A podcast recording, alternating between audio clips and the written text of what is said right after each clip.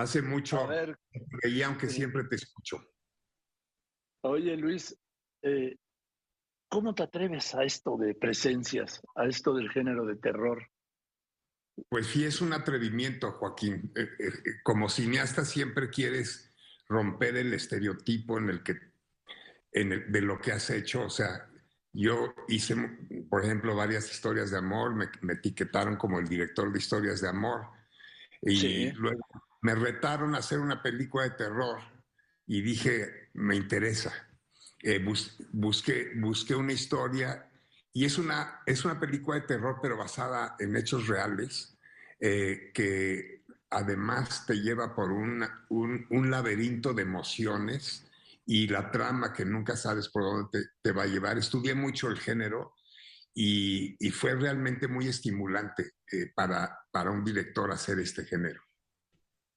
Oye, pero hablabas, has hecho películas de princesas, de Harry Potter, en fin, has hecho una serie de películas y luego de repente te metes a esta que ya hablaremos de ello, ¿sí?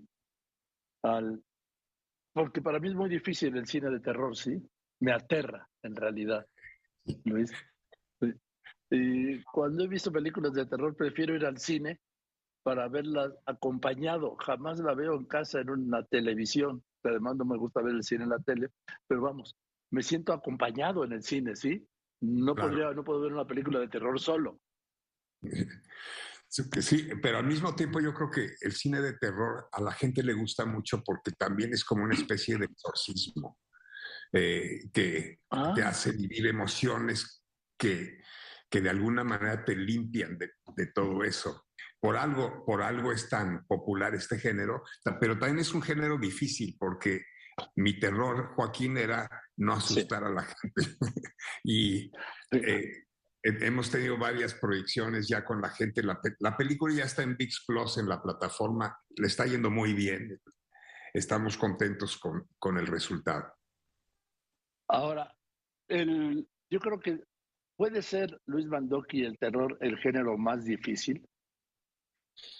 Pues de todo lo que he hecho, sí es el, que ha sido más difícil porque implica mucho, mucha preparación. Es, por ejemplo, yo vi muchas películas de terror malas para entender por qué no funcionaban y muchas buenas para entender por qué sí funcionaban. Tienes que trabajar mucho con la cámara, con el ritmo, con cuánto muestras, cuánto no muestras, eh, los espacios, las locaciones. Me llevó meses encontrar las locaciones idóneas. Y, también, por otro lado, pues esos retos te vuelven, te estimulan como creador y los años de experiencia pues también ayudan. Ah, no, esos son fundamentales, querido Luis, te lo digo yo, este, que soy mucho mayor que tú, pero el cine de terror eh, tiene un hilo muy delgado, quizá un filo muy delgado, quizá como la comedia, ¿no? Que tiene un filo muy delgado, que si no, que si lo cruzas, una de la comedia se convierte en pachanga y el terror también, ¿no? Así es, eh, porque también eh, de dónde viene el terror y estudiando yo el género, pues te das cuenta que mucho el terror no es tanto en lo que ves, sino en lo que te imaginas, en lo que, mm. en lo que la pantalla produces para que la gente piense lo que puede haber que no necesariamente está y por lo tanto es un viaje en, hacia el subconsciente, que lo tienes que diseñar muy bien, pero también tienes que tener una trama que no sea predecible y que aquí eh, lo, que, lo que hemos recibido es muchos comentarios de, de satisfacción, de que nunca se imaginaron a dónde iba a terminar esta aventura. ¿no? Bueno, pues esa es la suma quizá del terror y del suspenso, ¿no? Luis, Luis Mandoki. Así es. Sí, y, y, y bueno, Dime. bueno, ahora eh, para los la película, como ya, ya sabemos, está en la plataforma VIX Plus, pero esta semana, Joaquín, para los amantes del sí. cine, pueden verla en la Cineteca Nacional. Va a estar ahí hasta el lunes y, y es también otra posibilidad de, de experimentar presencias. A ver, vamos a ver primero. Repíteme, en, esta plataforma la nueva de Televisa, ¿no? Así es. Es la nueva plataforma de Televisa Univisión que se llama VIX Plus. La película ya está ahí y también se está exhibiendo en la Cineteca Nacional, que va a estar allí hasta el lunes. Ah, bien. Eh, eh, y también vamos, vamos mañana al Festival de Toronto, Joaquín, y a fines del mes vamos al Festival de Cine Morelia. Eh, la ah, película está siendo muy bien recibida, nos están invitando a diferentes festivales. Sé que he oído hablar de, de Cannes, he oído hablar de Madrid de los Goyas, he oído hablar de incluso de Los Ángeles, los Óscares, Luis. Así es, estamos también. Oye, eh, que ningún terreno te es desconocido de estos tres que acabo de mencionar. Así es, hemos tenido la fortuna, Joaquín, de, de incursionar en todos esos escenarios. A mí me gusta mucho hablar contigo, Luis, porque te lo voy a decir, eres un ejemplo de, de lo que es la perfección, me parece a mí, cuando sumas el talento con el esfuerzo. Porque yo me decía a mi madre querida, hijo de mis amores, ese era yo, ¿sí? El talento sin el esfuerzo no sirve. El talento sin el esfuerzo es como el que sabe y no sabe decir.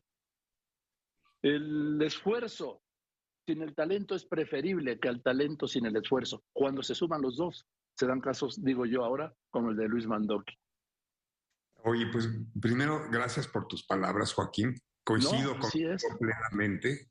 Eh, de hecho, ahora que lo mencionas, hay una novela de Dostoyevsky que habla sobre eso, que es Nietoshka Nesvanova que habla precisamente de una mujer con mucho talento que no, no hace el esfuerzo y por lo tanto se queda en el camino. Y sí, es la conjunción de la entrega total en el esfuerzo y de lo que uno trae pues de nacimiento, ¿no? Sí, y, y, el, y el talonearle todos los días. Talonearle todos los días, y, o sea, yo soy el primero en llegar al set, soy el último en irme, eh, que viene de la pasión también. Cuando haces lo que te gusta, sí. energía para hacerlo, no, porque no es cumplir, es, es poder dar todo lo que traes a, a la gente que va a recibir tu trabajo. ¿no? Cuando haces lo que te gusta, lo que te apasiona, que me pasa a mí, no hay ni reloj, ni calendarios, y luego tristemente no hay ni familia, que es la gran, es la mayor damnificada de lo que hago yo y seguramente de lo que haces tú, ¿no? Así es, Joaquín. Eh, sí, cuando mis hijos eran chicos y filmando película, tras película, pues es algo que, que se sufre, pero también luego se, me lo agradecen porque también cuando tienes los tiempos, aunque sean pequeños, les das todo, ¿no? Así es. Bueno, cuéntame de presencias, ¿de qué se trata? Hasta donde me puedas contar manteniendo el suspenso. Por supuesto. Mira, es la, es la historia de un actor exitoso que acaba de tener una gran premier eh, y se va a un pueblo donde tiene una cabaña de la familia de que, donde iban cuando él era niño. Eh, se, se, va porque el padre le pide, ve, ve a vender esa cabaña, se va con su esposa, que es el amor de su vida, y de pronto se enfrentan a presencias que desconocidas, amenazantes, donde finalmente pasa una tragedia. Él pierde, eh, él pierde a su esposa, es atacado también, se recupera y toma la decisión de buscar al culpable, de descubrir la verdad hasta el final y, y, y eso lo lleva a este viaje laberíntico en donde finalmente descubre lo que pasó. No, y además este, redescubriste a Yalitza, ¿no?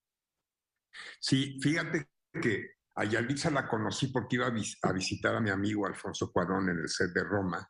Vi a, vi allí trabajando. Me impresionó mucho su talento porque sabía yo que era su primera película.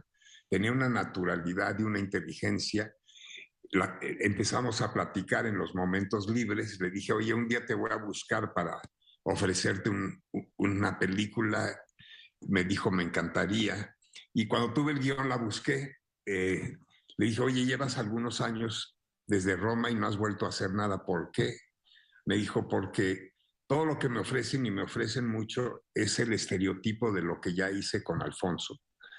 Y quiero hacer algo diferente, pero mándame el guion. Le mandé el guion, le encantó. Me dijo, no pude parar de leerlo. El personaje me encanta.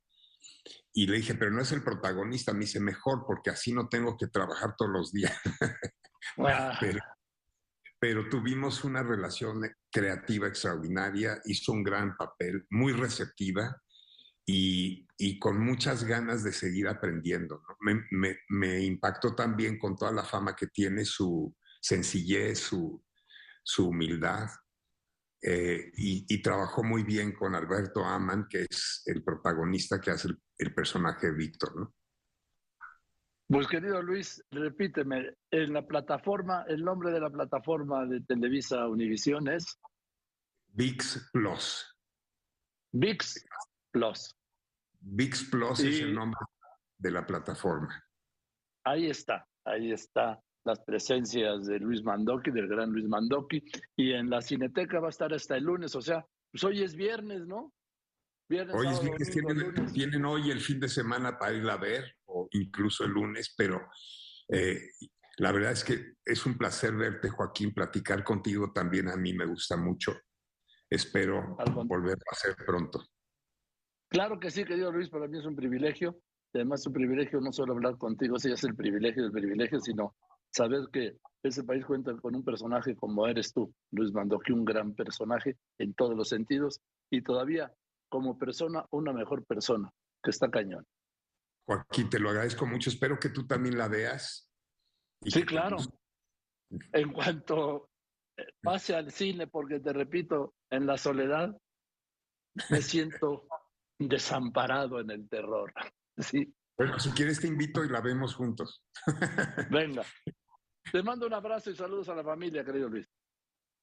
Un abrazo grande. El gran Luis Mandoc y su película Presencias, que ya está en esta plataforma VIX Plus y también desde está hasta el lunes en la Cineteca.